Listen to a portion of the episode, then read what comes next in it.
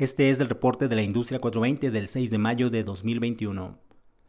En este podcast, que se publica los lunes y los jueves, se abordan temas relacionados con el cannabis de uso adulto, uso medicinal y uso industrial. Por hoy hemos identificado algunas barreras para la prescripción de cannabinoides a nivel mundial. Y Dentro de estas barreras, bueno, ya hablábamos del tema regulatorio, que obviamente es una barrera, una gran barrera a la que tenemos, a la que nos enfrentamos los médicos hoy a la hora de prescribir cannabinoides, pero tenemos otras barreras también como el estigma social. La doctora María Fernanda Arboleda es médica anestesióloga y es especialista en medicina del dolor y cuidados paliativos. Cuenta con estudios postdoctorales en investigación en cannabis medicinal. Hoy hablar como tal de la medicina canábica como una especialidad como tal, no.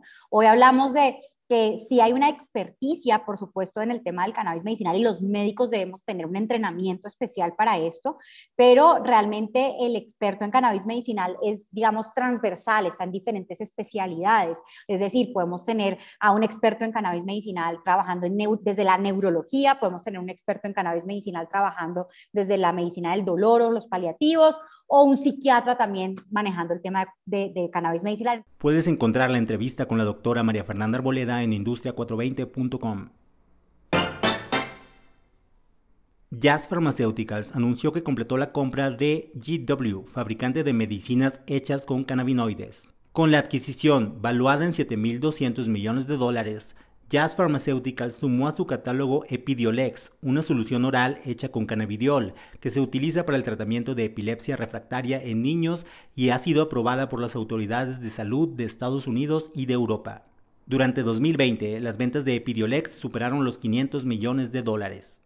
De acuerdo con un nuevo estudio de la firma de analytics New Frontier Data, en lo que se refiere al consumo de cannabis de uso medicinal, las condiciones más comunes por las que los pacientes optan por este tipo de tratamiento son ansiedad con el 42% de los casos, depresión con el 34%, dolor con el 29%, artritis con el 28% e insomnia con el 18% de los casos.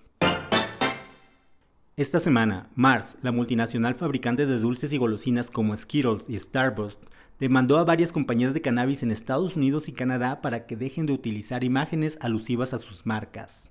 Con esto, Mars busca enviar una señal contundente para que los vendedores de cannabis en los mercados donde es legal dejen de utilizar nombres, colores y logotipos parecidos a los de los dulces. Mars señaló que estas actividades deben detenerse porque son inapropiadas, ilegales y peligrosas. Semanas después de que el estado de Nueva York legalizó el uso adulto del cannabis, las autoridades neoyorquinas ya tienen un cálculo de cuántos ingresos obtendrán por materia de impuestos. La Oficina de Finanzas de Nueva York publicó esta semana que de acuerdo con proyecciones de la recaudación para los próximos años, durante 2022, el Estado obtendrá 115 millones de dólares por impuestos a la venta de cannabis legal.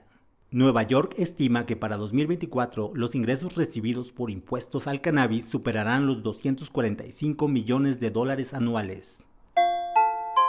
Escucha el reporte de noticias de la industria 420 los lunes y los jueves en Spotify, Google Podcast y otras plataformas de podcast.